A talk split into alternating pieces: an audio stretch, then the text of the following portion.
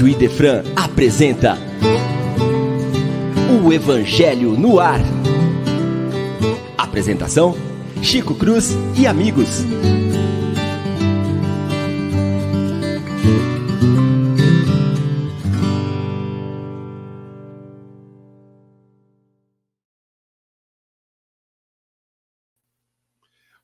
Bom dia, meus prezados e queridos amigos, meus companheiros de trabalho. Ana perguntou agora, né? Quem são os companheiros, né? São vocês, vocês são os nossos companheiros de trabalho, os amigos, os queridos amigos, né? Então, Ana, a nossa intenção na manhã de hoje é fazer um programa muito pertinho de vocês, né? Podem interagir, podem fazer perguntas, podem falar que nós vamos ficar de olho na conversa hoje, tá? Para a gente responder as questões. Porque o tema de hoje, todos nós sabemos, é bem pesado. Não separeis o que Deus ajuntou. Indissolubilidade do casamento. Oh, um problema seríssimo que nós vivemos na nossa sociedade hoje, né? Que a gente precisa comentar e falar com muita ênfase para que fique muito bem esclarecido a todas as pessoas que nos ouvem e que nos veem, é claro, o que, que a doutrina dos espíritos fala a respeito disso? O nosso bom dia hoje para os cravos, somente cravos no dia de hoje. Bom dia, Leon. Bom dia, Chico. Bom dia aos amigos. Eu estou num lugar especialíssimo na cidade de Franca agora. Aonde? Dá uma olhadinha aqui, ó. Judas Iscariotes. Você está na porta do, do Centro Espírita. Do Centro Espírita fundado pelo senhor José Russo. Muito bem. Uma casa espírita muito especial. A gente vive momentos muito especiais. A família espírita se reúne aqui. E falando em família, estou aqui esperando a minha pequenininha sair do Arte Vida. muito bem. falar com vocês, mas. Tá no teatrão um... aí, né? Tô no teatro. Esse teatro aqui é fora de série. é muito coisa... bom.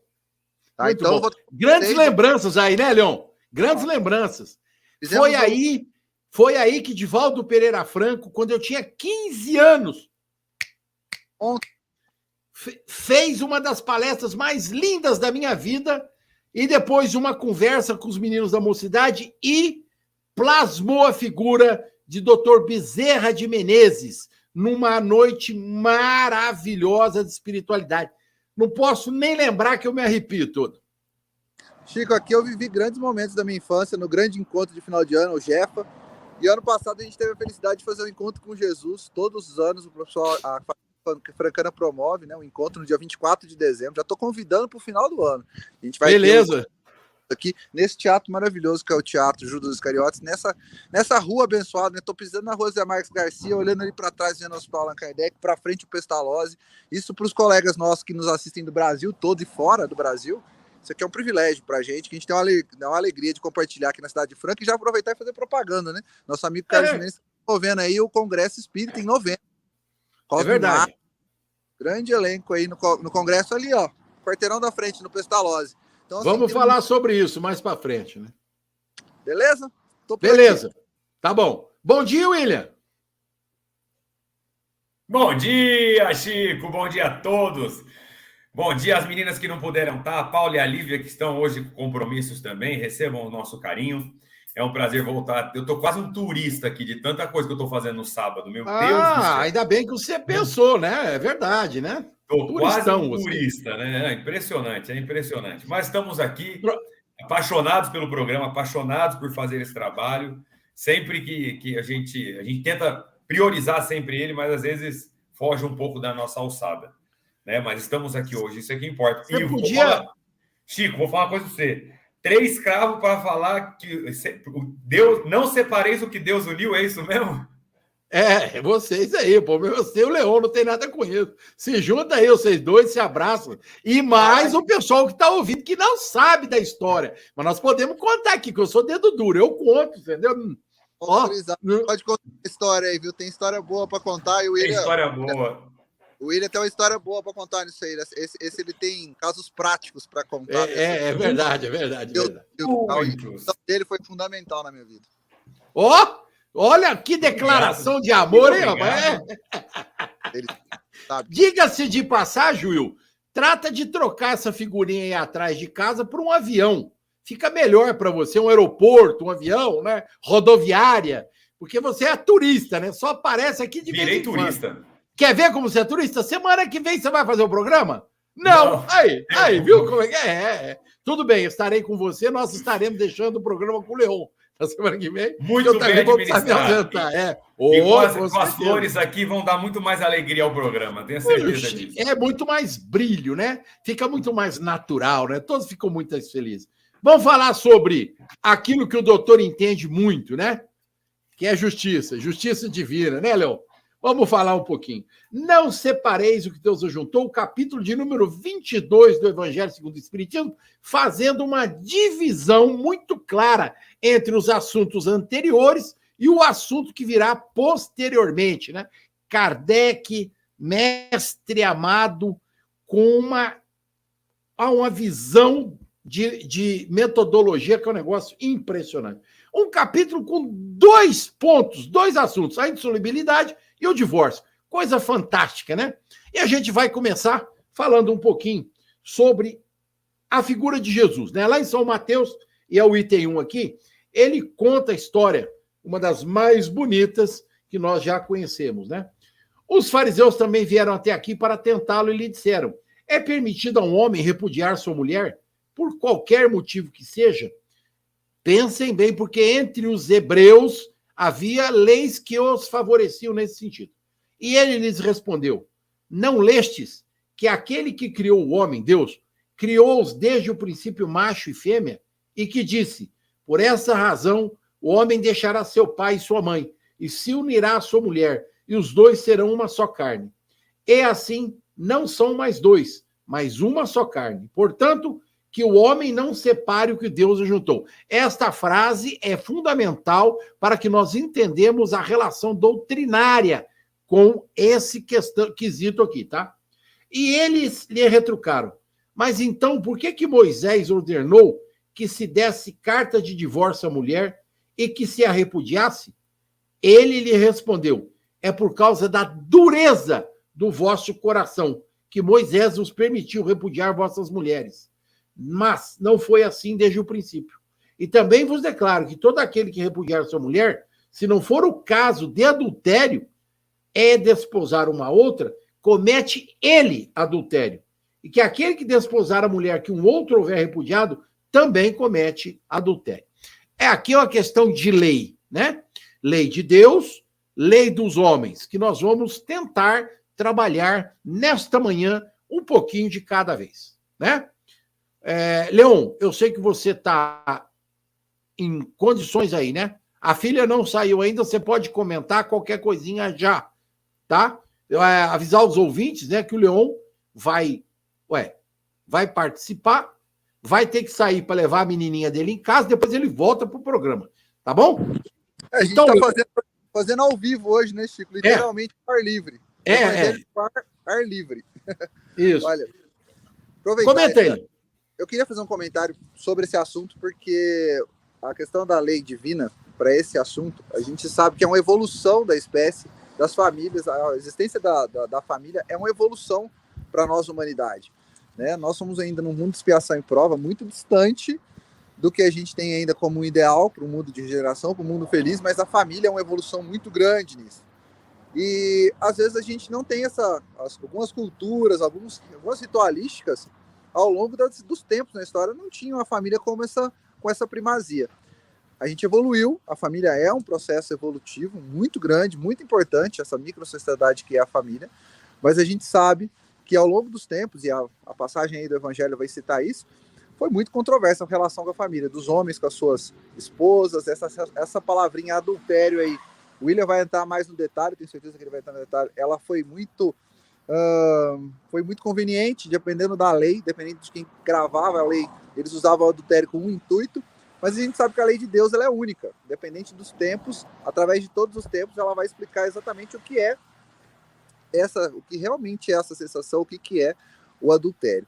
E o Evangelho de, dedicar um capítulo só para isso, Chico, isso foi uma coisa que eu achei legal que você falou na abertura. Nós temos aí 26 capítulos do Evangelho, Kardec tira o capítulo 22 só para falar das relações do casamento e do divórcio. tanto que é o diferencial que a doutrina espírita, esse consolador, esse espírito, esse cristianismo redivivo, ele tanto que ele é valoroso para essa informação, tanto que ele vai trazer um novo olhar, porque não discrimina mais as pessoas que por algum motivo na vida seguiram caminhos diferentes depois da opção do casamento. Né? A gente sabe o quão discriminatório é a relação das pessoas que terminam um ciclo no casamento e começam com outro. Existe discriminação em várias seitas cristãs e nas seitas não cristãs é pior ainda.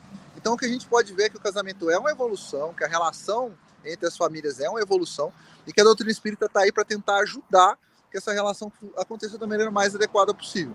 Mas a gente sabe, aí nessa leitura ele vai detalhar que muito ao longo dos tempos muitos cenários aconteceram deixa, e deixaram assim estarrecidos nós os cristãos pelas atitudes que foram tomadas. Mas aí a gente vai falando ao longo do programa, eu vou passar para vocês, para o William falar um pouquinho desse adultério ao longo dos tempos, porque isso mudou bastante, né? a gente vai falar de lei, tenho certeza que ele pode nos ajudar. Beleza? É, beleza, obrigado. Você, a hora, ao sair, dá um toque aí, a hora que voltar, dá um toque aí, tá? É, você, no entanto, falou uma palavra que eu vou tomar aqui para poder falar: ciclo. Ciclo, período, tempo determinado, né? A doutrina é extremamente esclarecedora para todos nós. Ela é claríssima, porque no segundo parágrafo ele diz assim: só é imutável aquilo que vem de Deus. Essa fala, né, é extremamente pertinente ao mundo em que vivemos. A nossa sociedade vem de mudanças é, que se este, estereotiparam ao longo de séculos. Então, se nós estudarmos socialmente a história da humanidade, nós veremos que cada sociedade manteve ou diluiu, ou dirimiu, ou mudou o sistema conforme o interesse de cada um. Só para lembrar, né, como professor de história não posso deixar de falar isso, a figura de Henrique IV na França, na, na, na Inglaterra. Henrique IV, Henrique VIII, na Inglaterra. Teve cinco mulheres e ele despachou. E ele rompeu com a Igreja Católica exatamente por causa disso, por causa do interesse né, político que ele tinha na situação. Então a humanidade, cheia dos seus nhenhenhas, faz a coisa virar. Mas a doutrina consoladora, explicativa, orientadora, diz assim: Deus ajunta, o homem separa. Essa é uma questão que nós não podemos deixar de lado. A doutrina fala isso? Fala. Leia um texto para vocês verem aí. A frase seguinte: tudo que é obra dos homens está sujeito à mudança. Então, Deus ajunta, é imutável, mas os homens separam na sua conveniência. Então, a realidade do evangelho para nós é o seguinte: o que é o casamento? Uma união de almas. Partindo deste princípio, quando as almas se desestruturam num processo psíquico. Jesus, na sua imensa bondade e misericórdia, nos orienta, dizendo que Deus, nosso Pai, juntou os homens na medida do seu interesse separam. Quando ele fala homens, a gente não está pensando no sexo genérico. Homens, seres humanos. Então, a mulher, muitas vezes, tem interesse em deixar o casamento, assim como o homem. E não é sexual, não é financeiro, não é administrativo, não é. Simplesmente não mais para viver ao lado daquela criatura. E aí, como psicólogo, a gente tem sempre que levar em consideração que isso é da psique humana, isso é da nossa condição física, moral, ética e espiritual. As os ajuntamentos, os agrupamentos é, que nós temos na Terra por conta da reencarnação são efetivados dentro de uma normalidade temporal. Hoje eu sou o marido, amanhã não sei, pode ser o filho, pode ser a mulher, pode ser isso, pode ser aquilo. O espírito não tem corpo, nós sabemos disso. Neste momento eu estou casado, mas amanhã posso estar separado. Hoje está dando tudo certo, mas amanhã houve um entrechoque psíquico, houve um entrechoque de interesses e de ideias, e eu vou me separar. Por quê? Porque não é aquele casamento efetivamente de almas. Ele é temporal e ele precisa. E a doutrina tem nos mostrado claramente isso em todos os sentidos. Às vezes, dois espíritos se unem por um período de tempo, porque eles têm necessidade de aparar arestas naquele contato e naquele período. É que nós temos muita relação ainda, primitivamente falando, com a questão sexual. A gente acha que você vai conviver com a pessoa de eterno por questão sexual. Não é. Não é assim. A gente tem que pensar na questão do amor, na questão da, do encontro das almas. E às vezes, nós gostamos demais de uma pessoa, nós nos unimos, até que num determinado momento, ou eu ou o outro diz assim: olha, já deu, valeu, foi muito bom enquanto a gente esteve junto. Você me ensinou demais, eu aprendi demais com você. Espero que você tenha tido a mesma impressão de mim, mas acho interessante que cada um siga a sua própria existência. É claro que existem as dissonâncias, é claro que existem os entrechoques, né? É claro, como diz o outro, que os bodes e os carneiros dão cabeçada um no outro de vez em quando, né, William? É assim que funciona. Fala aí, meu amigo. Com toda certeza, com toda certeza. E a gente, assim, é, nós vemos a história do casamento, e até uma piada, piada não, vou falar assim, uma anedota que a gente fazia no estudo do direito de família, quando falava de Henrique VIII. Gente, é só uma brincadeira, pelo amor de Deus, não vão me repudiar, mas a gente brigava assim, que Henrique VIII criou a igreja ortodoxa para ter o divórcio porque ele dissolve, ele sai da, da, do catolicismo exatamente porque ele quer ter mais casamentos, ele quer fazer novos casamentos. Lógico que não é isso, é só uma piada que a gente fazia, é uma piada jurídica que a gente fazia na, no direito de família. A gente fala que Henrique VIII saiu da igreja para criou a igreja ortodoxa só para fazer divórcio. É só uma piada. Nós sabemos que a união do, da, da, da nós, como o Leão falou, isso é muito importante. A união humana que nós trazemos aqui, a questão do casamento, tá? Ela vem na história é, é, é, para ligar em famílias, para começar você ter uma relação familiar, que é uma evolução natural do espírito, tá? O casamento é sim uma evolução. Então tem amigo meu que fala, é, é casar é bom, mas morrer queimado é melhor. Não, é porque você está errado. Fora. É, Sai fora. Você está tá sendo errado com a pessoa que você está, tá? Porque casamento é, é uma evolução, é uma, é, um, é uma, é uma micro-sociedade dentro da nossa casa, do nosso lar. É viver, é respeitar diferenças, é conhecer diferenças dos outros. Então, isso acontece desde quando nós nos entendemos como sociedade. E o mais legal de entender isso é que isso inicia-se, sim, como forma religiosa. Tá? Mesmo, não estamos falando aqui só do, do cristianismo, não. Os outros, tanto que o casamento que Jesus participa é um casamento judeu, não é um casamento cristão.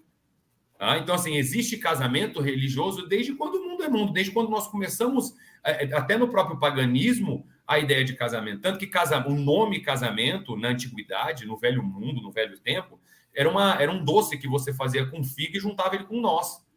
Aí chamava casamento, você casava os dois. Então você, por isso vem a palavra casamento. Hoje, nossa ideia, casamento. Pois não, Chico. Só uma perguntinha. Neste estado, eu pergunto, doutor, quem é o figo e quem é a castanha nessa brincadeira aí hoje. Ó, oh, como o figo eu acho que é o doce principal, vou deixar pela mulher. A mulher sempre é o principal do casamento. Porque eu, hoje eu posso falar, eu, eu, eu tô no, o casamento é tão bom que eu tô no segundo. Com a idade que é, você tem? Tô no segundo casamento. Então, e, e, assim, o que eu falo hoje, um casamento, é, o amor é, é, é a fundamentação do amor. E você vê muito isso, eu vejo muito pela minha esposa, o quanto que ela se dedica para a família, às vezes muito mais do que eu consigo. E isso para mim é sensacional. Então, é, é, essa é a questão. A união da gente falar de casar é você ter uma base sólida que seja fundamentada no evangelho do Cristo e no amor. Porque aí você vai aprender a respeitar o próximo, as diferenças, porque você está casando com uma pessoa diferente de você. Uma pessoa que foi criada, que tem gostos, que tem, que tem é, é defeitos como você, então você vai ter que aprender tudo isso. Então, para nós, na, na, área civil, tá? O casamento nada mais é do que um contrato. Por isso que você escolhe o regime de casamento que você vai ter. Por isso que você, dependendo como você faz, você vai precisar fazer um pacto pré-nupcial de casamento. Você vai escolher se vai ser um casamento com separação total de bens, com um casamento com uma universal de bens. Isso é tudo que a lei traz. Por quê? O que é o casamento? É uma sociedade. Você está juntando com outra pessoa para montar uma empresa. Qual é a empresa? A família. É o seu ente familiar. Então você vai juntar um lado com o outro, juntar os dois, para que qual que é a função deles, dessa, dessa família? Primeira coisa, que vocês juntos consigam um rendimento maior, economicamente, financeiramente, são duas rendas. Segunda opção, para que vocês possam dividir todos os pesares da vida. A vida não é fácil, mas juntos vocês vão conseguir levar isso. Para que vocês possam criar filhos juntos, entidade familiar. Então você está fazendo um, um, um, contrato dando início. Ó, eu casei, eu, só, só, eu casei dia 11 de, de setembro, casei hoje, dia 18 de 19 de agosto. A partir desse momento, religiosamente, para Deus, vocês serão uma só carne. Para a lei, a partir de agora, os bens e os regimentos de guarda e, e cuidar de um, do, dos menores passam a ser dos dois.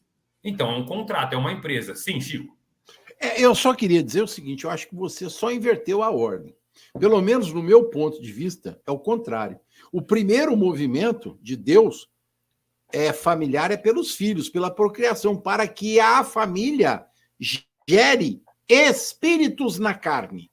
Penso eu Sim. dentro da doutrina. Perfeito. Todo o restante vem depois, né? Então veja, é, não discordo do que você está falando, só achei que você inverteu a, a posição. É porque, porque, eu comecei falando do contrato. contrato é, eu, eu, sei, eu entendi. Eu, eu, entendi. É, acontece que antes do contrato civil existe o contrato espiritual, que também pode ser rompido, como aconteceu com você. Eu, particularmente, Sim. acompanhei tudo, né? Há um amor com uma pessoa que, de repente, do nada, explodiu, né? E não foi por sua causa, eu sei disso, né?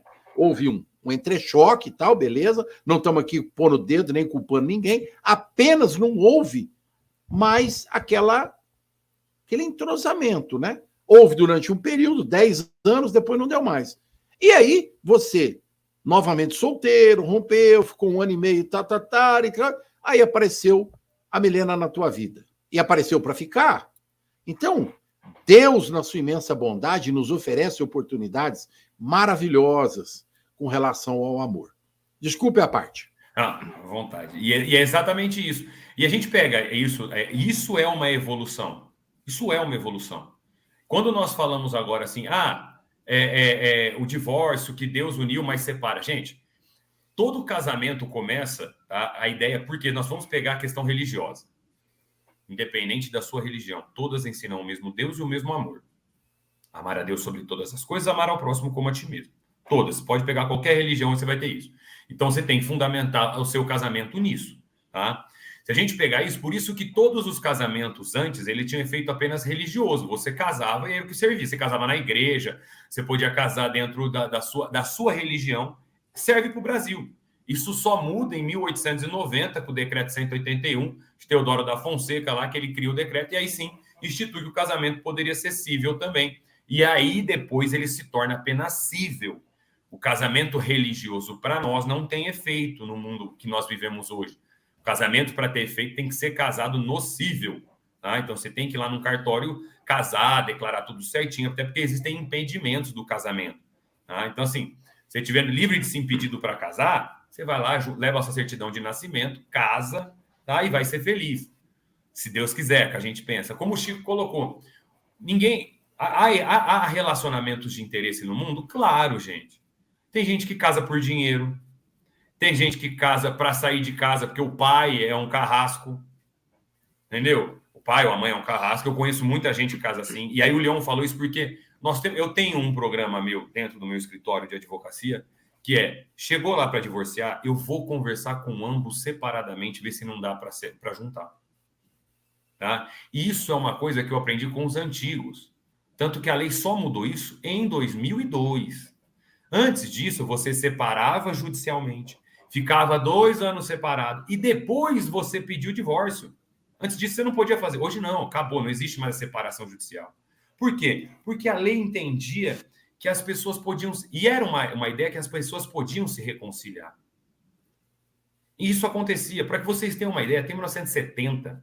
1970 dos casamentos que aconteciam no Brasil, apenas 9, menos de 10%, 9% se desfaziam pelo divórcio. Eram outros tempos, a gente sabe, existia vergonha, a mulher que era despojada, que era. Eu sei de tudo isso, gente. De tudo isso. Tá? O que eu digo é o seguinte: hoje, só para que você tenha uma ideia, 69% das pessoas que casam se divorciam. 69% das pessoas que casam se divorciam. Por quê? Porque não usam isso aqui, ó. Usam interesse próprio. Ego. Usam interesse próprio. Casamento Ego. não é interesse, é o contrário, é, é abnegação. Ego. Ego. Ego. A pessoa não está lá para te servir. Ao contrário, a pessoa está lá para ser seu companheiro, sua companheira, para andar ao seu lado, nem à sua frente e nem atrás de você. À sua frente para que você não seja esquecido e nem atrás para que você não esqueça dela. Por isso que quando aqui traz brilhantemente o que Deus uniu, o homem não separa. A lei vai se amoldando com a sociedade porque nós estamos crescendo, nós estamos evoluindo. Você já imaginou há 50 anos atrás a mulher não podia despojar do seu marido, a 70, a não ser pelo adultério. Ou seja, se o cara chegasse em casa, batesse nela, escorraçasse, tudo bem. Não. Hoje você vai ganhando mais visibilidade, você vai ganhando mais questões morais na sociedade, mais direitos, tanto para o homem quanto para a mulher, né? Então isso vai se tornando, o amor vai se tornando a pedra angular de um casamento. Mesmo hoje, muita gente fazendo propaganda que o casamento está fora de moda. Que o casamento é uma coisa retrô, que não precisa. Gente, falo, eu, eu acho que assim, como tá, eu vou até pegar aqui, vocês casamento está no Livro dos Espíritos, para quem quiser ler, questão 695. A pergunta é: será contrário à lei da natureza o casamento? Isto é, a união permanente de dois seres? Resposta da espiritualidade para Kardec: é um progresso na marcha da humanidade. Olha como isso é profundo. O casamento é um progresso. Aí, questão 696. Que efeito teria sobre a sociedade humana a abolição do casamento? Resposta: seria uma regressão à vida dos animais. O estado de natureza é o da união livre e fortuita dos sexos. O casamento constitui um dos primeiros atos de progressos nas sociedades humanas, porque estabelece a solidariedade fraterna e se observa entre todos os povos, se bem em que em condições diversas. A abolição do casamento seria, pois, regredir à infância da humanidade e colocaria o homem abaixo mesmo de certos animais que lhe dão exemplo de união, de união constantes. Baleias, elefantes casam-se por toda a vida. Pássaros. Vida. Ficam com seus com seus pares. E nós não. Nós nos separamos. Nós ainda temos, o Chico colocou, o ego, o egoísmo. Ela não faz. Ela Ele deixa? Tomar cerveja. Leva a sua mulher, então, para tomar cerveja. Respeite a sua mulher. Respeite a pessoa que está ao seu lado, respeite o homem que está ao seu lado. Então, assim, nós temos que entender que o casamento é um contrato civil, é, para crescimento familiar e que seja econômico e social. Mas o principal dele é aprender a amar ao próximo. É aprender a amar a pessoa que está ao seu lado. E lembre-se, lembre-se, é um ato que você escolhe. A pessoa que está ao seu lado, se não deu certo, como não deu meu primeiro casamento, eu tive que refletir que foi uma pessoa que eu escolhi. Ninguém me obrigou a casar com aquela pessoa. Eu escolhi. E por, como o Chico colocou, por N motivos, acabamos não dando certo. Por quê? Se tornamos egoístas.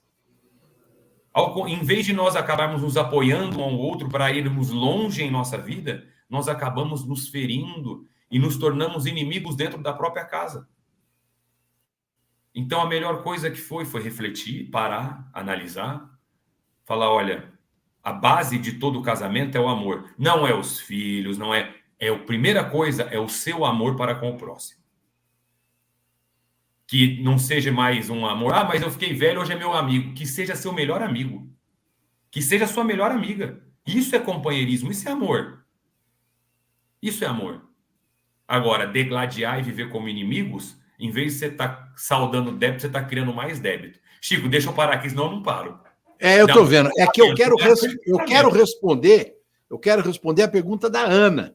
Ela escreveu assim: Will, mas como que a lei dos homens e a de Deus age em caso de violência física e psicológica?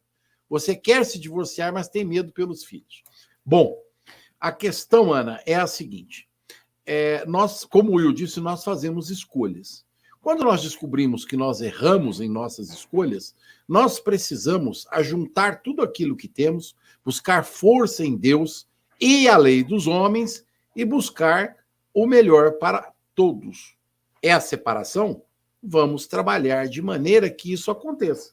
Agora você diz assim: eu tenho medo da violência, eu tenho medo de um homem violento.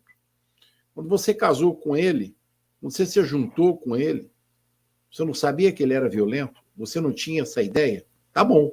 Você descobriu depois? Então agora você vai, baseado na lei dos homens, baseado na lei de Deus, buscar o que é melhor. Você tem medo pelo filho? Por quê? Dele tomar o seu filho? Dele ter alguma atitude violenta para com o filho? Aí esse homem tem mais um problema, ele é doente da cabeça. Porque a gente não pode tomar nem ter uma atitude diferenciada exatamente com os filhos, né? O filho não é só da mulher, o filho são, os filhos são do casal. Né? A questão que ela coloca aí, Chico, é a questão de 90% das mulheres que, que, que, que, falam sobre isso. Que a é? questão é? É, é, é o seguinte: quando você casa, antes de você casar, é, o homem, infelizmente, é, é como ele adquirir alguma coisa. Ele faz de tudo, ele é a melhor pessoa do mundo. E isso acontecia muito antigamente. Depois que casa, ele adquiriu aquilo que ele quer. Tanto que a lei civil, ela permite que você se defenda até a honra dos seus bens, tá? É, pela legítima defesa com arma de fogo. Isso é o quê? Isso é egoísmo, isso é propriedade, é meu. Então eu vou defender, se alguém entrar na minha casa, eu posso alvejá-lo porque eu estou defendendo os meus bens. E isso era até, até a reforma do Código Penal, tá? O homem também podia defender a honra dele se a mulher fosse pega em adultério matando a mulher. Olha como isso é, é um absurdo. E, aí acontece, homem, acontece que ela mora, torna, ela mora sim. nos Estados Unidos, viu? É, então, mas ela, tá, é, é, essa lei ela é muito parecida com a nossa, não muda muita coisa, tá? A questão é o seguinte: o que, que acontece quando você vê uma situação dessa? É um homem doente, doente, que ele não vê mais a esposa, ele vê uma propriedade, é minha. Se é minha, eu posso fazer o que eu quiser. Isso são 99% dos feminicídios que acontecem no mundo, vem por esse pensamento do homem que coloca a mulher em situação de propriedade. E aí, quando nós falamos da questão de, da lei do homem, da lei de Deus, da lei do homem, da lei de Deus, a lei do homem vai te proteger, às vezes, tarde demais. Porque a gente sabe que ai, tem que ficar 50 metros longe dela. Uma bala corre 360 km por segundo. Então, isso não, isso não existe. A lei de Deus nos ensina que amar ao próximo, essa pessoa já está muito fora dessa questão dessa lei de amar ao próximo. Partir do momento que ela não é uma pessoa que está dormindo com ela, ela não vai amar nem o pai, nem a mãe, nem o irmão, ela não vai amar ninguém. É uma pessoa que tem um problema psiquiátrico e psicológico, precisa ser tratado. Porque o outro que está ao meu lado, seja quem for, ele não é um objeto, ele não é uma coisa, ele é um ser humano. Ele é um ser humano. A questão da violência física e psicológica, ela tem que ser muito sanada rapidamente. A gente vê pelo histórico que nós temos é, é, dentro dos escritórios e das delegacias, quanto mais rápido você toma a decisão de sanar essas pressões psicológicas violentas, menos é, é, é traumatizante para a família, inclusive para o indivíduo que tem essa posse. Quanto mais isso aumenta, mais ele se torna violento, mais isso força contra a família. E aí é o que você acabou de perguntar: a violência começou na mãe, a mãe não fez nada, foi aceitando, aceitando. Ela vai passar para os mais fracos, vai para os filhos. Isso é automático. Isso é uma coisa que leva a outra. Então, a primeira coisa é sanar o problema pela lei civil. É você procurar realmente a, a ajuda para ajudar tanto a mãe quanto o filho que estão sofrendo toda essa pressão. E o mais rápido possível. Quanto é, mais mas... tempo você demora, pior fica. Fala, Chico. É, a questão é que eu, que eu entendo, eu estou entendendo perfeitamente bem, e a gente precisa pensar isso também à luz do Evangelho, né? É, a mulher, a mãe, nesse caso, ela precisa tomar uma atitude, ela precisa responder por essa atitude. Então, se ela precisa partear-se do marido violento e levar o seu filho, ela tem que procurar o socorro que a lei lhe oferece. Sim. Por outro lado, nós temos o lado espiritual da coisa, né?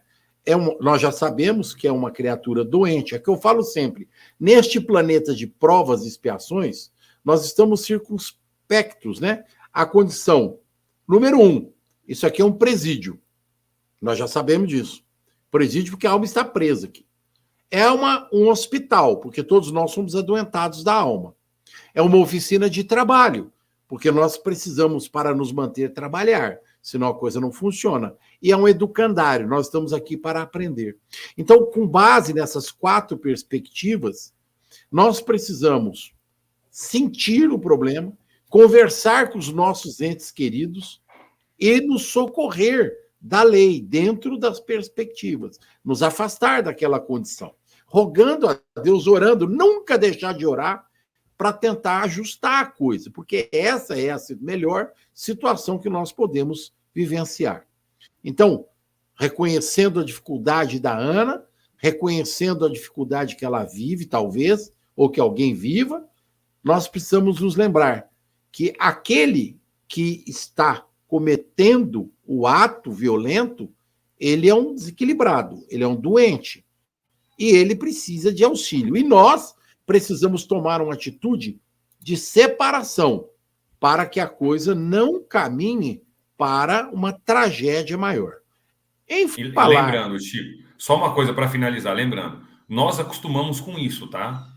Eu aposto que não chega a violência de um dia para o outro. A violência ela vai aumentando, vai aumentando, vai aumentando, e nós vamos. Ela é gradativa. Porque o psicólogo está aqui pode falar. Existe até uma síndrome chamada síndrome de Estocolmo, que nós nos apaixonamos até pelo nosso sequestrador.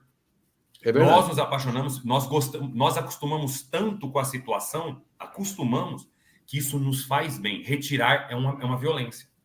Então, o ato de acabar com a violência, o doente ele não vai acabar com a violência. Ele está doentado, ele precisa de ajuda.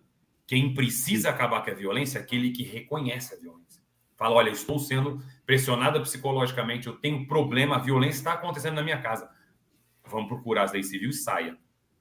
Porque aquele que está doente não, nem entende que está fazendo mal ao outro. Pelo contrário, acha que é uma propriedade e eu posso fazer. Então, isso é muito interessante à luz tanto da lei civil quanto à luz de Deus. Beleza. Leon. É, e interessante, Will, porque nos anos 60 o Chico foi perguntado no Pinga Fogo sobre o divórcio. Lá no Pinga Fogo questionaram para o Chico o que ele achava do divórcio. E a resposta do Chico é fantástica. Ele fala: olha, tantos lares estão sendo desestruturados, acabados, por, por as pessoas não darem um fim num ciclo, como a gente falou, e o Chico depois fez todo o. Né, ele arrematou aquela ideia inicial que eu trouxe, porque não deram fim num ciclo que já tinha acabado há muito tempo, que deixou de ser um ciclo produtivo e passou a ser um ciclo, um ciclo destrutivo na vida das pessoas. Essa percepção que a gente tem que ter de como os ciclos funcionam, até onde ele chegou, é uma percepção que a gente tem que ampliar, porque a gente tem que olhar, como ela falou, dos filhos, né? Como a gente pensa nos filhos, na nossa carreira. Será que a pessoa que está ao meu lado está construindo comigo? Como disse o William, é um contrato onde você soma as forças, onde você soma as ideias. E, a, e no, na, na, na, no campo das ideias, quando um casal, cada um traz a sua ideia, a gente nunca, não, se, se, a gente trocar, não, cada um não sai com uma ideia. Na verdade, a gente troca ideia e cada um sai com duas. Essa é a grande maravilha que existe no, no, no, no relacionamento. É uma soma. Exatamente. A gente troca e soma. É um, isso é, na verdade, é um ditado chinês, né? Que ela diz que se a gente estiver vindo com um pão de um caminho e o colega de outro caminho com um pão, se a gente trocar, cada um vai para casa com um pão. Só que se eu estiver vindo de um caminho com uma ideia e o colega de outro caminho com outra ideia, se nós nos encontrarmos, nós vamos para casa com duas. O casamento precisa somar. Os ciclos precisam ser produtivos, precisam ser qualitativos. E a partir do momento que ele destrói isso, ele foge totalmente do princípio que é a, a, ideia espiritual, a ideia cristã do casamento. Constituir família, agregar valores, amor e carinho. A gente tem muito ainda ao longo da humanidade para melhorar, mas naquele momento, nos anos 60, quando o Chico é perguntado sobre isso, a lei civil não tinha mudado. Como a lei civil não mudou, Estão me ouvindo? Desculpa. Ah, tá. Como a lei civil não tinha mudado, o Chico foi questionado, mas e agora? Até aquele momento a lei, o casamento, o casamento religioso era mais importante do que o casamento uh, do que o casamento civil. Naquele instante, a lei civil nem permitia o divórcio. Era a grande questão, era na época da separação. E o Chico consegue explicar que está totalmente alinhado com Deus. O divórcio, a separação, no momento onde os propósitos já não coadunam mais. Então, vejam que é a, a, doutrina espírita está atualizando a, a doutrina cristã, ela vai rever, por isso a gente usa o termo cristianismo redivivo, né? Atualiza esses conceitos. E aí a gente, pegando as, as, os comentários que são feitos hoje, isso hoje é um programa que nos dá orgulho de fazer, viu, Chico? Porque a gente, quando nós nos bastidores falamos de fazer o Evangelho no ar, a gente gosta de fazer com a audiência. E o pessoal traz as demandas para a gente. Essa questão, muita gente angustia as famílias, E as famílias não têm onde buscar refúgio. E busca na onde? Busca na casa espírita, busca no centro, na doutrina. Então, a, o Evangelho no Ar, a, a, nossa rádio aqui, muitas vezes a gente fala de vários assuntos, de caridade, fala de, de. Nós estamos falando dos falsos profetas, mas quando a gente entra num assunto tão doloroso, tão sensível quanto esse, esse trabalho aqui, esse nosso, nossa, nossa uma hora juntos, presta um serviço das pessoas. Você precisa falar, você precisa manifestar o seu entendimento, você precisa dizer o que está acontecendo, você precisa entender esse sentimento, porque não é, não é isso que se espera de um casamento, não é isso que se espera de um relacionamento. O propósito do casamento é nobilíssimo, é enorme. E como, a gente, como eu ouvi na fala de vocês, cada momento que a gente passa, ele tem que agregar. Se ele passou a desagregar, a gente pode construir uma outra história sem ônus nenhum, sem problema nenhum.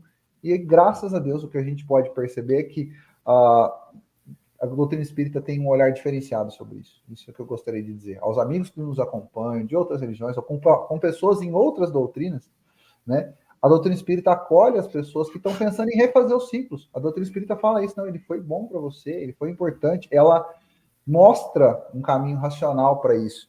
Muito mais, há muitos anos atrás, na família da, na, na, na, família da minha mãe, eu ouvi uma tia minha falando que não ia se divorciar porque ela carrega a cruz e que ela não podia jogar a cruz no fogo. Eu falei, mas espera aí, e você vai se queimar até quando por tua causa? A custa de quem? A custa da tua felicidade? Ah, mas eu não posso deixar meus filhos infelizes. Ouvi isso quando passei por um momento, quando eu passei pelo meu divórcio, eu ouvi isso da minha filha. Falei, não, eu prefiro ver vocês felizes do que eu infeliz, do que vocês vivendo um conflito.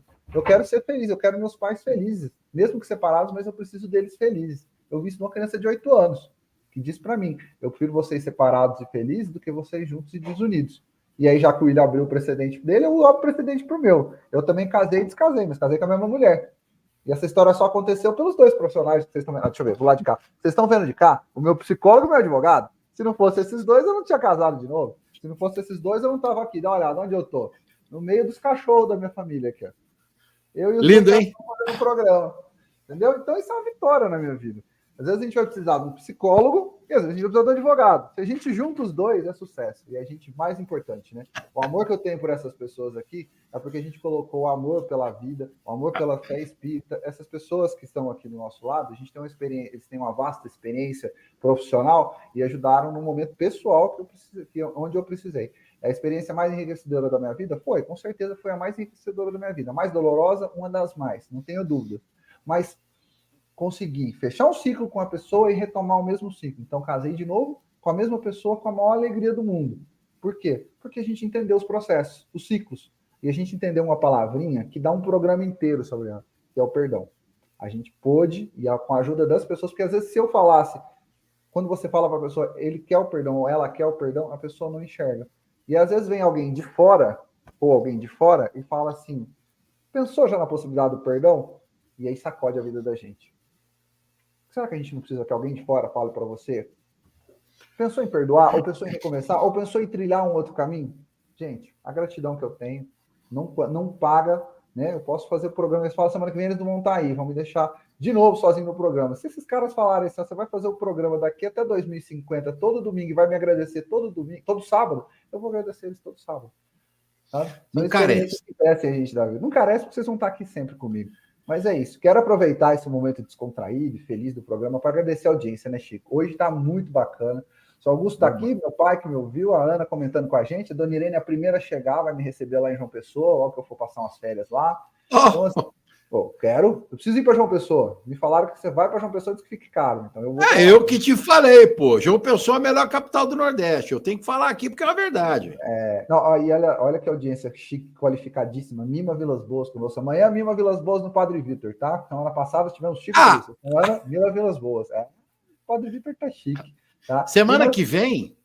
Semana que vem ou a outra, nós temos que trazer a Mima de volta aqui para o programa, fazer um programazinho com a gente, entendeu? Com certeza. Ela é sempre muito bem-vinda. Já, faço, é. já faço a propaganda. E eu quero fazer Isso. um agradecimento muito especial. Estou vendo o Reginaldo aqui, a Luzia, a Gabriela, do Hospital Kardec, nossa querida amiga. Vai lá no Padre Vitor, Gabriela, a gente está com saudade de você lá. A Aline, Luiz, e eu quero fazer um agradecimento especial para a audiência internacional. Não, mentira. Esse Neymar aqui não está na Arábia, esse Neymar está em Pedregulho.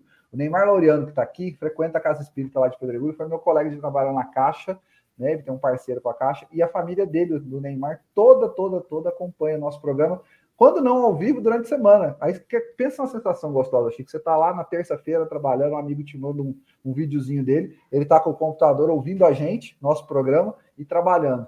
Então, Neymar, um abraço para você. Esse Neymar, por coincidência, casado com a Bruna, e tem um filho, tem dois meninos lá, né? O nosso querido amigo Neymar, obrigado pela audiência do pessoal. Esse programa hoje está especialíssimo porque vocês fazem o programa conosco, dão as sugestões, a gente pensa sobre esse assunto tão importante que é o casamento. E como eu disse para vocês, já que a gente está falando da, de não separar, vamos pensar no perdão.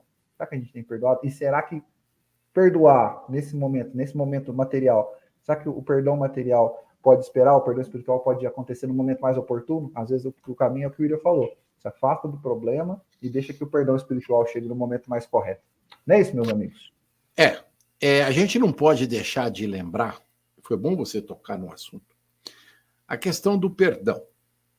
É, Jesus nos ensinou perfeitamente bem que nada se pode fazer ou acontecer na vida se a gente não olhar para dentro da gente. Porque o perdão precisa começar dentro do nosso coração. É o auto-perdão. É a descoberta de que eu não sou melhor do que o outro, que eu cometa os mesmos erros ou mais do que o outro. E o Will tocou num assunto lá atrás, bem de levinho, assim, na casquinha, né? Ele falou: Eu fiz uma reflexão. Eu fiz uma reflexão e descobri que eu errei. Ou outra parte errou também. O grande problema das separações é uma questão egóica. E Jesus é muito claro.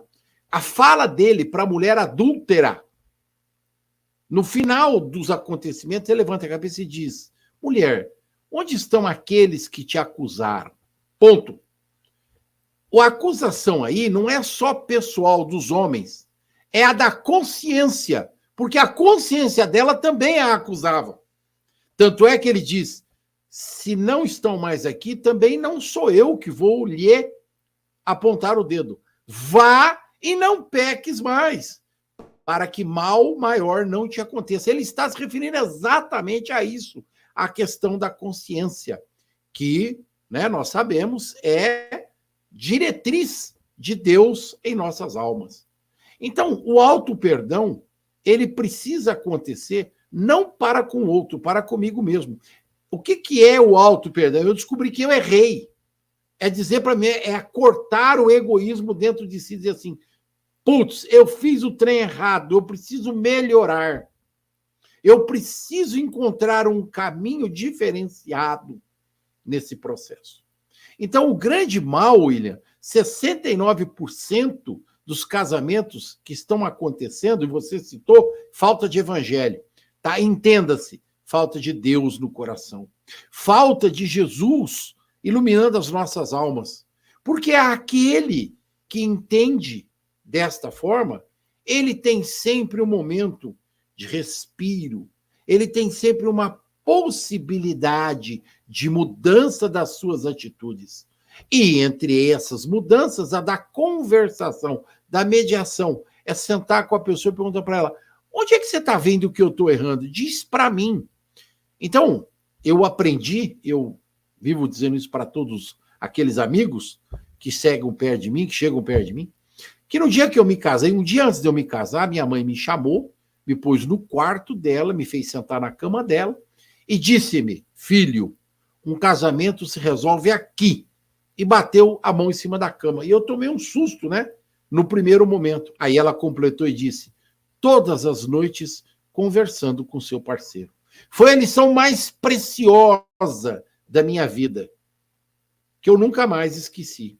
Então, o diálogo é aquilo que monitora o nosso perdão o diálogo é aquilo que monitora o nosso auto-perdão.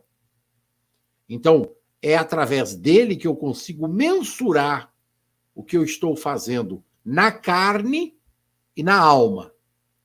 Por quê? Levando em consideração as lições do Evangelho de Jesus, nós temos que amar. Mas o amor, a que se refere Jesus, nós já sabemos, tem etapas. Os nossos períodos de evolução são movidos por etapas. E neste momento, nós vivenciamos uma, vamos dizer assim, uma subida de escada que tá, é muito diversa, né? não é homogênea, ela é heterogênea. grupos sociais têm um padrão, outro grupo tem outro padrão, outro grupo da sociedade tem outro padrão. Quando eu falo sociedade, eu estou pensando nos espíritos, hein? Deixar bem claro, não é nos espíritas, não, é nos espíritos. Deixar bem claro, né? Então, o que nós temos? Espíritos em padrões morais e éticos diferentes. E eu já expliquei isso aqui, vou só relembrar. Moralidade está ligada a hábito e costume da sociedade. A ética ao padrão moral, é o padrão pessoal, personal, é, eu diria que evangélico, vou usar esse termo, do indivíduo. Então a ética te acompanha. Eu não jogo o papelzinho no chão porque eu sei que eticamente não é certo. Nem na frente de 10 e nem sozinho quando eu estou. Porque eu não estou sozinho, né? Nós já sabemos disso. Né? Quando a gente se tranca num quarto, tem meia dúzia trancada conosco. Então, se você fizer, tem meia dúzia te olhando, tá? Então, prestem atenção nesse processo. Nós vivenciamos isso todos os dias. Então, o que, que é a indissolubilidade do casamento?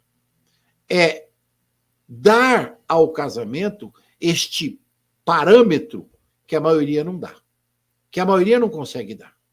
É procurar entender que a conversa vai mediar a nossa condição ética, que a conversa vai abrir espaço para que o outro olhe para mim e enxergue como eu sou, e eu olhe para o outro e veja como ele é. Eu preciso perguntar para o outro: você gostou do docinho de caramelo que eu fiz para você? E a outra pessoa diz assim: olha, sinceridade, não, não gostei. E você falar: tá bom, então da próxima vez eu vou mudar, vou fazer docinho de morango. Gostou do exemplo? Então é a vida é assim. Nem todos os dias a gente gosta do que o outro faz. Mas se eu não falar para ele com equilíbrio, ele vai achar que está tudo certo e vai continuar fazendo. E eu vou me, continuar me incomodando. Então, como disse o William, aquele que provoca o ele está acostumando-se a fazê-lo, porque o outro não avisa para ele, olha, não está legal, não está bom. Will. Eu posso pegar um gancho aí, o Will, só um minutinho? É porque assim, o Chico contou uma história que meu irmão, meu irmão celebrou meu casamento, meu irmão material, e o Chico é celebrante também, né? O pessoal já fez alguns casamentos e acho que essa história do meu irmão é parecida, junta com a sua história do doce. Ele contou para mim, ele, não, ele contou a seguinte história: que o casal, depois de muitos anos, o cara vai falar assim: Olha, eu queria que você soubesse que todo dia de manhã eu corto a pontinha do pão e te dou. Mas você sabe que eu sou apaixonado pela pontinha do pão. Mas como é a, a, parte mais gostosa do pão, eu te dou a pontinha do pão, porque para mim é o que tem mais sabor, é o que eu mais gosto. Aí a mulher fala pro cara assim: e eu vou te falar uma coisa: a parte que eu menos gosto do pão é a pontinha do pão. Mas como eu sou apaixonada por você, eu como a pontinha do pão para te agradar. Pequenas renúncias, o meu pai que está na audiência, ele fala isso, ele fala casamento é renúncia, você pedir, você ceder. Se for a ponta do pão, a gente cede. Se for uma pequena renúncia, a gente pode ceder. Mas o mais importante é ter clareza nessa questão. O que você vai fazer? Você fala, como disse o Chico, se você não gosta daquilo, não pode se acumular. Como bem disse o William, os casos de violência não acontecem de uma só vez. Eles escalam. Todos vão escalar começa na voz, no tom, no termo. Então, tudo vai escalar para o mal. Gente, se o mal escala, por que, que o bem não pode escalar? Por que, que o bem dentro da sua casa não pode escalar? É um dia de reunião. Vamos comigo na reunião do centro. O cara vai na reunião sete dias da semana e nunca chamou a esposa. Ou seja, ele nunca foi, numa, nunca abriu uma porta para falar assim, não, mas tem qual porta que você acha que o teu cônjuge, a tua família vai querer entrar para aquilo que te faz bem? Nossa, me faz tão bem frequentar centro espírita, trabalho social, trabalho voluntário poxa, por qual porta será que eu posso incluir as pessoas da minha família? De repente, essas portas você consegue puxar por aquela frestinha, pôr essas pessoas para dentro. Gente, as famílias, os casais, e eu não vou nem, preciso nem ir muito longe, na nossa cidade aqui, na cidade de Franca, os casais que trabalham unidos na doutrina, têm trabalhos que são maravilhosos. Eu sou fã, eu sou fã do trabalho da Fátima e do Alain, que foram que me carregaram lá para o Padre Vitor. A gente tem a Marlene Essado e o Antônio Carlos Essado no Luz e Amor. Casal junto, trabalhando junto, um apoiando o outro, puxando o trabalho. Sou Olivar e o pessoal da Casinha do Pão, Dona Irene, sabe? Casais trabalhando. Eu falo para o Will isso, William. Nosso sonho de vida é um dia nós estamos velhinho. Eu não vou falar velhinho. certo? Que vergonha! Vamos falar velhinho, mas imagina com a nossa velhinha junto para o centro. Coisa uma boa, chegar de mão dada no centro. Isso é um objetivo de vida, isso é uma meta na vida, de chegar e concluir essas pessoas. Se o, como eu disse, se o mal pode escalar, o bem tem que escalar. E a gente tem que pensar, poxa, nos últimos anos de casamento, o que, que escalou do bem do meu casamento? Tenho certeza que, como disse o Chico, sentou ali na, na cama, pôs a cabeça no travesseiro, o que, que foi melhor hoje? Pratica a terapia da gratidão, pô, já foi, sou muito feliz, muito grato por isso e vamos escalar o bem, vamos fazer um pouquinho mais. Tenho certeza que isso vai colocar os nossos caminhos, nossas famílias mais próximos de, um, de, uma família melhor, de uma sociedade melhor. Não é verdade, Will? É isso aí, eu vou tentar ser, ser rápido, porque está acabando o tempo. E, e casamento, gente, é, é, é, isso. É uma questão que eu, que eu vou colocar para vocês. Tem um livro que eu li, chamado João Martins Peraiva, que ele fala dos casamentos na visão espírita, né? Então nós temos casamento acidental, que é, é, é, esse pessoal que se une. Ah, porque ele é bonito. Casa com ele para você ver só. A beleza é a primeira coisa que vai embora. Tá? Ou os provacionais, que são aquelas almas que têm débitos no passado e precisam se reencontrar. Tá? Que precisam é, desse, desse reajuste. Os sacrificionais, as almas possuidoras de virtudes e sentimentos opostos, que vão aprender a viver junto. E aí sim você tem aquelas almas que são afins, que são esclarecidas, que querem ficar juntas, né? que transcendem tudo isso e, e, e, ajudam não só a própria, a própria evolução, mas a das outras que, que vivem com elas. Esses são mais difíceis, a gente sabe disso. Às vezes a gente encolhece um, um senhor, uma senhorinha que, que tem esse relacionamento transcendental, que é um exemplo para a família. A grande maioria, gente, realmente nós estamos aqui com pessoas diferentes de nós, que nós temos que aprender, nos amoldar, fazer renúncia, como todos nós colocamos. É, casamento é uma renúncia diária. É você acordar de manhã e falar para a pessoa que você a ama. É não dormir brigado. Não tem por que dormir brigado. Como o Leão falou, é escalacionar o bem. Sabe? É a pessoa que eu escolhi para viver ao meu lado. Muitas vezes a mãe dos meus filhos, o pai dos meus filhos.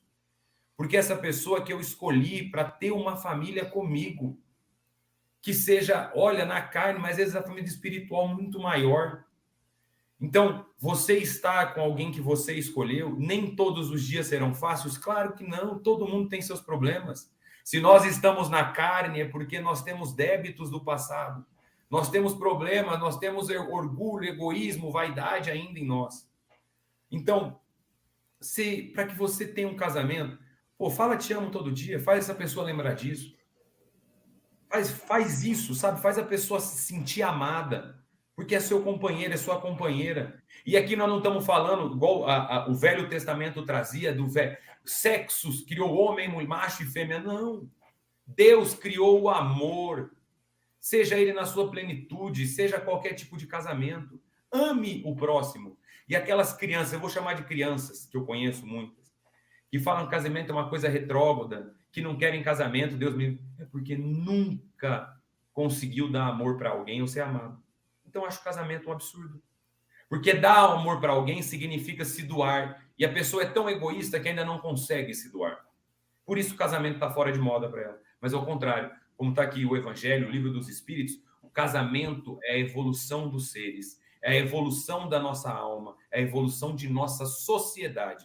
Então, gente, amem. Amem as pessoas que estão com vocês. Respeitem. E se errou, me perdoa, me desculpa, e vai dormir junto, vai dormir abraçado, porque no final, no final dos apagares da luz, é o que o Leon falou aqui, ó, que Deus abençoe que a gente possa estar junto, não só no centro espírita, mas passeando junto, viajando junto, olhando os netos crescerem juntos.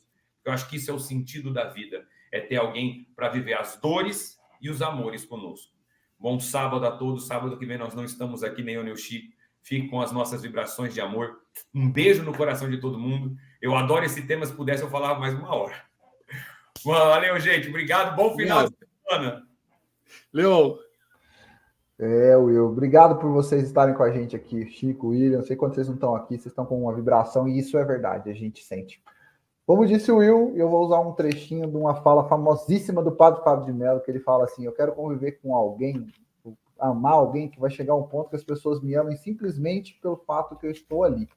Ele fala assim: a pessoa que me ame, me colocar lá no sol, para que eu não tenha condição, vamos lá colocar o leão no sol, e que eu tenha alguém para me tirar do sol. Então, que você tenha alguém na sua vida que te ama esse ponto, que hora que você só puder ir lá para o sol um pouquinho, que te coloque no sol, mas que lembre de te buscar lá do sol. Que a gente tenha alguém que possa fazer isso na nossa vida, que a gente crie relacionamentos que deem para nós esse privilégio. Então, uma semana abençoada de muito amor para nossa audiência. Semana que vem a gente está aqui com as mulheres falando do divórcio. Então, imagina, olha, olha essa missão. Eu vou querer ancorar, não, vou passar para elas. Eu vou ficar só tabelando, parando as arestas. um abraço a todos. Obrigado, Leon. Obrigado, William. Programa 10. Chico, Quero agradecer. finalizar para falar de casamento, né? Um beijo para minha mulher que eu tanto amo. Morte. Ah! Vai, Leon! Um beijo para dona Ana Paula, que eu amo tanto. A mãe da Lili. Olha lá, o pai vai ser pai daqui um mês, eu vou ser pai daqui seis meses. Um é, beijão, é isso aí. Então, eu quebrei seu galho, viu? Porque eu ia fazer isso aqui para mandar beijos para dona Marina, porque ela é o anjo tutelar da minha existência. Se não fosse ela, eu não estaria aqui. Então, graças a essa criatura que desde os 10 anos de idade fica pegando no meu pé e puxando a minha orelha, estamos juntos, né? E vamos continuar, se Deus assim o quiser. Então, a todos os amigos que estão nos ouvindo, o nosso muito obrigado. Que Jesus abençoe e proteja. Seja um sábado, uma semana maravilhosa, até o divórcio. Da semana que vem. Estudando. Né? Gostou, né? Trocadilho foi bom. Um abraço a todos, muito obrigado. Obrigado, Marcela. Um beijo, minha técnica mais querida, linda de morrer. Para você também. Um beijão, boa semana a todos.